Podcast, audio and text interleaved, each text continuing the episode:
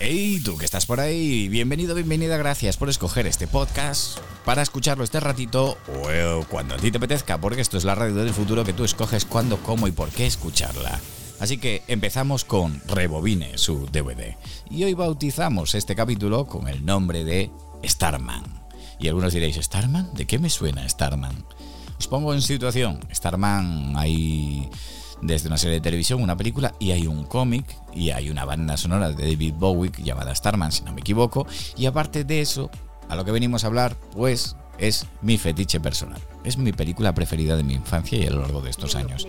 No es que tenga nada especial, no es que sea un peliculón, para mí sí lo es, pero también mezclamos un poquito sentimientos, recuerdos y grandes sensaciones. No solamente me centro un poquito en lo que es el metraje en sí, la crítica de la película tal cual, sino que hay una serie de recuerdos, momentos y sensaciones que para mí han sido importantes a lo largo de todos estos años y sobre todo en esa infancia, que hay pequeñas cositas que a veces nos marcan para toda la vida. Y para mí, esta película me ha marcado para toda la vida. Es un gran recuerdo que en esos momentos a veces en los que estamos bajos o estamos un poco desanimados, te viene el recuerdo de esta película te apetece verla, porque sabes que te va a conllevar a un a un viaje al pasado y vas a recordar buenos momentos. Yo os pongo en situación. Esta película yo creo que la primera vez que la vi, que no recuerdo con exactitud, porque ya os digo que debía de ser bastante pequeñito, pero estoy seguro que la vi en soporte beta. Para los que no sepáis qué es el beta, os pongo un poquito en situación. Lo primero es compararlo para algo con algo más actual que seguro que todos conocéis. Todos conocéis el Blu-ray, el soporte estándar 1080p, aunque cada día se está convirtiendo un poquito más en el estándar el 4K, es cierto, pero bueno, el estándar a gama media es el Blu-ray 1080p. Bien, pues cuando salieron al mercado el Blu-ray, salió con un competidor, el HD DVD, en el cual estaba metida, involucrada Microsoft, lo que es la Xbox, eh, y Samsung en todo este, este tema del HD DVD. Habían sacado un componente externo que se acoplaba a, me entendisteis, cierto, ¿verdad?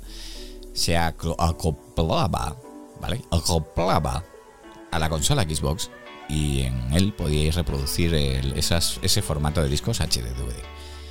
Pues pasó como en la época del beta y del VHS. Os pongo en situación, unas compañías, unas distribuidoras quisieron apostar un poquito por el HD-DVD y otras pues apostaron por el Blu-ray. ¿Qué pasa? Que Sony, la consola PlayStation, pues eh, se adjudicó ese reproductor para sus consolas y hizo meterle una inyección de auge y de hype al, al Blu-ray haciendo que muchas de esas otras compañías que estaban con el HD-DVD, aparte que los usuarios directamente ya estaban comprando las películas que salían en Blu-ray y no las de HD-DVD, más que nada porque la propia consola ya venía con el reproductor integrado y la Xbox tenías que comprar el accesorio aparte que no recuerdo con exactitud el precio. Con lo cual, el hecho de que te lo den masticado que ya venga incorporado, que no tengas otro accesorio externo y no tengas que abonar un dinero aparte, pues hacía que fuera bastante suculento. Por lo tanto, fue una buena estrategia de marketing y, se llevaron el mercado. Entonces, automáticamente todas las distribuidoras que habían apostado por HDVD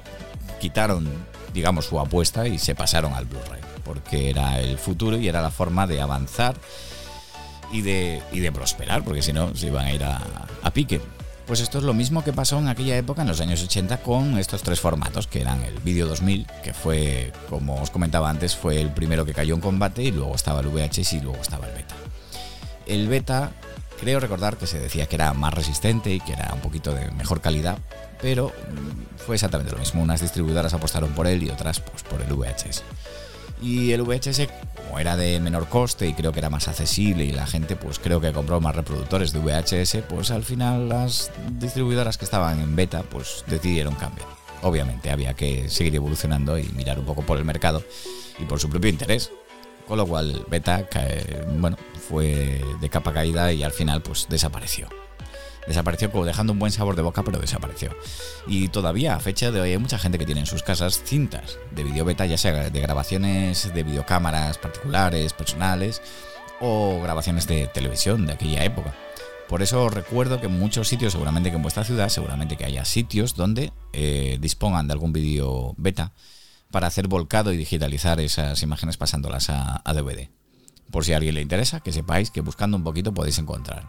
Por eso ahora mismo están tan demandados los vídeos beta, simplemente por eso muchos de estos sitios donde se hace ese tipo de cosas, que yo, por ejemplo, las hago para mí a ámbito personal, no, no las hago para, para gente, ni cobro por ello, ni mucho menos, pues sí que también me gustaría tener un vídeo beta más que nada por si llega a mis manos algún, alguna cinta y, para digitalizarla, ¿no?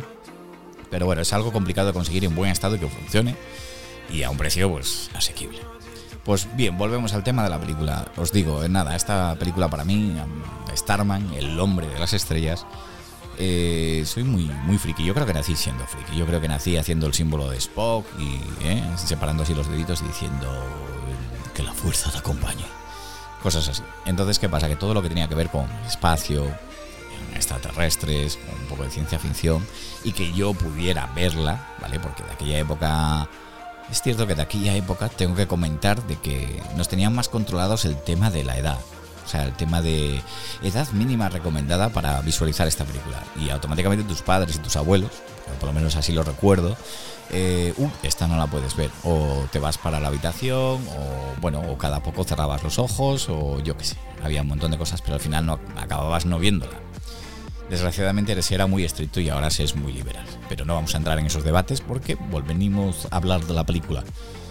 Y esta película para mí, pues ya os digo que recuerdo, además me trae grandes recuerdos. Para mí es muy importante porque es la época en la que yo recuerdo eh, acudir con mi madre a, a los videoclubs. A esos videoclubs que no tenían nada que ver con los blockbusters, ni videoclubs de estos inmensos, grandísimos. No, no, no.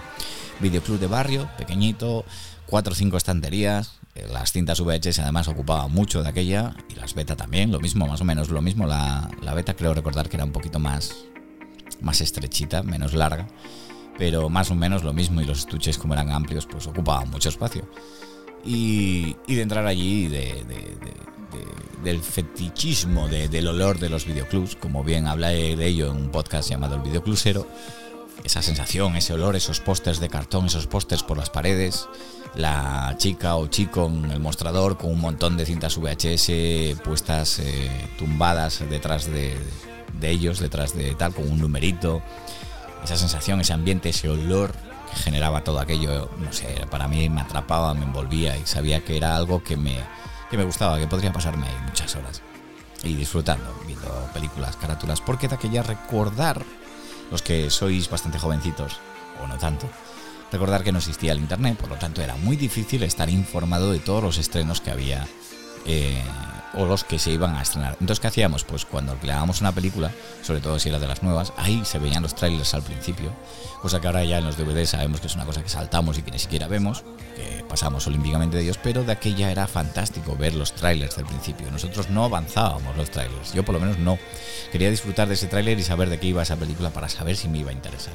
Obviamente no, no cuando era tan tan pequeño, pero cuando empiezas a coger un poco de entendimiento en este fantástico mundo, pues ya dices, ostras, espérate, déjame mirar el tráiler, que así puedo preguntar al, dependiente del, del, videoclub, al videoclusero, y decirle, preguntarle que cuándo va a salir esa película, que seguramente que tenga que saberlo.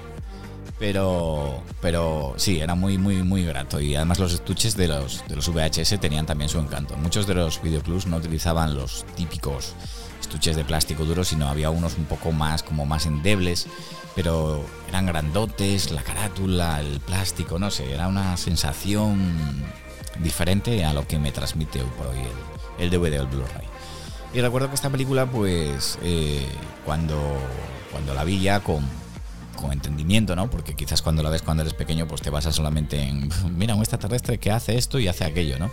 En este caso, eh, es un extraterrestre que baja a la Tierra, básicamente, y eh, hay una chica la cual pues, su pareja había muerto, fallecido y tenía ciertos recuerdos, unas fotografías, así es el comienzo de la película, sin querer haceros ningún spoiler, por si alguien no la ha visto y le interesa verla.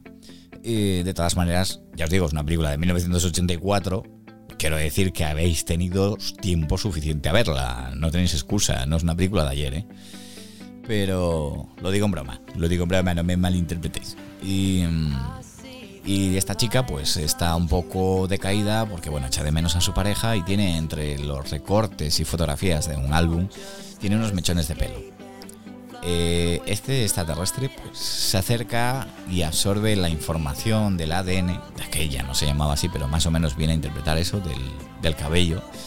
Y entonces como que busca los genes y intenta absorber eso, intenta recrear una imagen de un cuerpo de, un humano.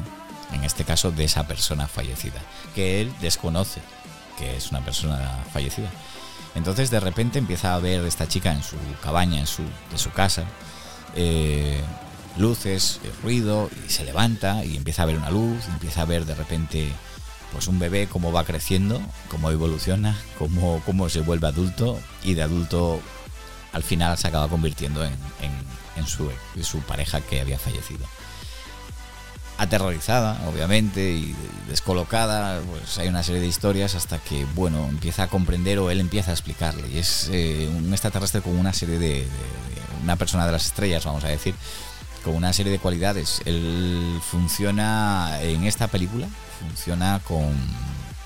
Y yo he tenido eh, esas canicas, porque él utiliza como una especie de canica, ¿vale? Una bola esférica pequeñita que entra en la palma de una mano. Siempre la he llamado canica, cada uno que le llame como quiera esfera brillante y esa canica pues él tiene varias, no recuerdo exactamente cuántas tenía y cada una puede utilizarla, bueno pues en función de lo que necesite en ese momento, ¿vale? Pues desde escaparse de un sitio, mm, intentar curar a una persona, y hacer una serie de cosas. Entonces, ¿qué pasa? Que eh, en esta película en sí, pues ya os digo que son varias las, las esferas que tiene, pero eh, se van agotando y él tiene que encontrar a su nave porque él básicamente está como una especie de misión y tiene que, encontrar la nave para poder irse otra vez de nuevo a su planeta porque con el paso de los días no está preparado para quedarse y puede morir, básicamente. Entonces todo es la trama que hay detrás y os voy a hacer un spoiler. Atención, ven spoiler, podéis pasar 30 segunditos para adelante si no lo queréis escuchar. Viene un spoiler en el cual, no os voy a decir el cómo, pero deja le da un regalo a esta chica que no es capaz de quedarse embarazada y le hace un regalo. Le concede el don de tener un bebé y encima suyo. Con lo cual, él cuando se va, ahí queda ese bebé en espera de, generarse y de nacer al paso, al paso de, los, de, los, de los nueve meses obligatorios o normales de, ley para dar a luz. Y ahí terminaría parte de lo que es esta, esta tramita dentro de esa, de esa película, ¿vale? Eh, me he comido un montón de rincones porque tampoco quiero hacerlos unos grandes spoilers. No quiero que la gente tenga que estar avanzando o quitando el podcast. Y todo lo que pasa a lo largo de la película, la verdad que me parece fantástico. Y después de esto, cuidado porque no termina ahí, luego, con, el, con el paso del, tiempo, eh, si no recuerdo mal, eh, pues unos cuatro o cinco años después del estreno de esa película, pero ya no dirigida por, por este director, ¿vale? Eh, sale una serie de televisión, ¿vale? Llamada Starman, a secas, ¿vale? Pero va enlazada. hay mucha gente que no conoce este matiz. Para mí es muy importante porque me gusta la serie y me gusta la película. Ambas dos son muy importantes, ¿vale? La serie es eh, como la continuación. Básicamente, os explico y os pongo en situación. La madre, supuestamente, y esa parte no se ve, se intuye y avanza la historia dentro de la serie, pues deja como en, como que no se puede hacer cargo del niño y queda como un centro. Y entonces el, el extraterrestre vuelve. Básicamente vuelve, pero en este caso se mete en el cuerpo de un famoso, pero no buena persona del todo, eh, un famoso fotógrafo que muere en un accidente. Y entonces el extraterrestre, pues en este caso Starman, se acerca y se mete en el cuerpo, coge, coge no es que se meta en el cuerpo, sino que coge la, la forma de cuerpo de, de, de, de, este fotógrafo, que si no recuerdo mal se llamaba Paul Forrester, ¿vale? Y recuerdo que, que además me encantaba esta serie. Es, es, es, una serie que podían editar perfectamente en DVD. Es más, la compraría, pero hizo fatamente. O sea, sería bueno. Además, quiero recordar que eran sobre unos 22 episodios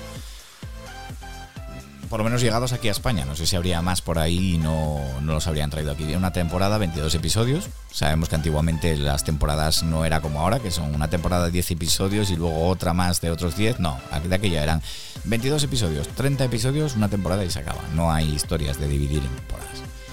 Funcionaba de otra manera diferente. Bueno, pues en este caso él baja y baja para conocer a su hijo, básicamente. Entonces se mete en el cuerpo de Paul, Paul Forrester y va en busca de, la madre y va en busca del hijo. En este caso varía un poquito, porque en este caso sí que tiene una, una, una canica, una esfera, pero solamente una, con lo cual ya estamos hablando, en la teoría, que eh, puede utilizarla todas las veces que quiera. Ya no es como en la película, que tenía una serie de bolas y a medida que se iban gastando, pues se iba a terminar el asunto. No se regeneraban. Y aquí con una sola hace el mismo efecto que con varias.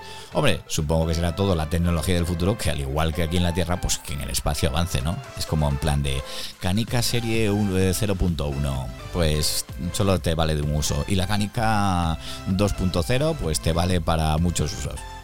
Simple y llanamente. Pues es una historia que avanza y enlaza mucho con la película y la verdad que está, está muy bien. Hay gente que le puede parecer aburrida, pero yo he crecido con esta serie, es más, la he visto varias veces en la televisión, las veces que la han proyectado. Y por desgracia no dispongo de ella en calidad HD ni en formato DVD porque solamente existe, está editada en DVD hasta donde he podido ver en otros países, como siempre, España queda abandonada y queda descalificada dentro del sector de vamos a sacar esta serie de televisión. Que basta que diga yo esto, para que de repente coja y haya un anuncio y digan, señores, señoritas, niños, niñas, aliens, monstruos y extraterrestres, vamos a sacar la serie de Starman en España. Y alucinaría en colores, os lo digo en serio, alucinaría en colores. Eso sí, habría que mirar qué calidad, porque últimamente están sacando muchas series de televisión de las clásicas, como el cuentacuentos de Storyteller, eh, comúnmente proyectada en televisión española. Yo lo que recuerdo era en la época de los 90, detrás de los sábados de tarde, detrás del Club Disney. Y era fantástica. A mí me enamora esa serie, la forma que tienen de contar los cuentos, te transmite, te absorbe, te envuelve. Pero la edición que sacaron ahora mismo, pues no creo que reúna la calidad adecuada como para, mm, bueno, venirse arriba con esa serie. ¿Que no hay ninguna otra forma de hacerse con ella? Sí, es cierto. Es cierto, pero la calidad no es la adecuada. Tiene muy mala calidad. Muy mala calidad. Muy mala calidad. No sé dónde sacaron el máster. Y creo recordar, como lo que he leído, que también acaban de sacar la serie de Alf, además la misma distribuidora, y una super edición que viene con varias postalitas, creo que eh, son bastantes discos y visualmente el estuche, el digibook, eh, llamarlo como queramos, pues pinta bien, pero creo, por las críticas que he leído por ahí, que la calidad deja bastante que desear. O sea, sé que al final no sé de dónde salen los masters y al final acabamos pues liándola. Si vamos a sacar algo en malas condiciones, señores, no saquemos algo. O no nos cobréis tanto dinero como nos estáis cobrando, porque una edición en, Alemania o en Inglaterra pues cuesta la mitad muchas veces y es muchísimo mejor que, que lo que estás trayendo aquí a, España. ¿Qué pasa? Que están acostumbrados a que al final los coleccionistas, como yo que me incluyo, acabemos pasando por caja sí o sí, porque queramos tener o poder recordar eh, esa serie, esa película de antaño, que no tenemos otra posibilidad para acceder a ella y que nos trae tantos buenos recuerdos. Juegan con nuestros sentimientos. Pues me encantaría que sacaran esta, esta serie en formato, en formato DVD, porque ya os digo que no es una serie para sacar en formato Blu-ray, ni mucho menos, porque no va a existir el máster en esa calidad pero sí que me sí que me trae grandes recuerdos y os bueno si alguno tenéis la forma de acceder a ella o verla en algún momento de alguna forma la película sí es muy sencillo acceder a ella os la recomiendo a todos. Ya os digo tiene unos añitos pero el tema de la ciencia ficción de aquella época estamos hablando que es 1986 quiero recordar y y para que os hagáis una idea, ¿vale? Porque hay muchos que diréis, no sé ni quién es el actor, ¿vale? Porque el nombre ahora mismo real del actor no os lo sé decir, porque no me lo sé, pero os puedo decir que el protagonista de la serie, llamado Paul Forrester dentro de la serie, es el piloto, ¿vale? De Aterriza como puedas, para que os pongáis en situación, que eso seguro que sí que lo conocéis, ¿vale? Pues es el mismo actor, ¿vale?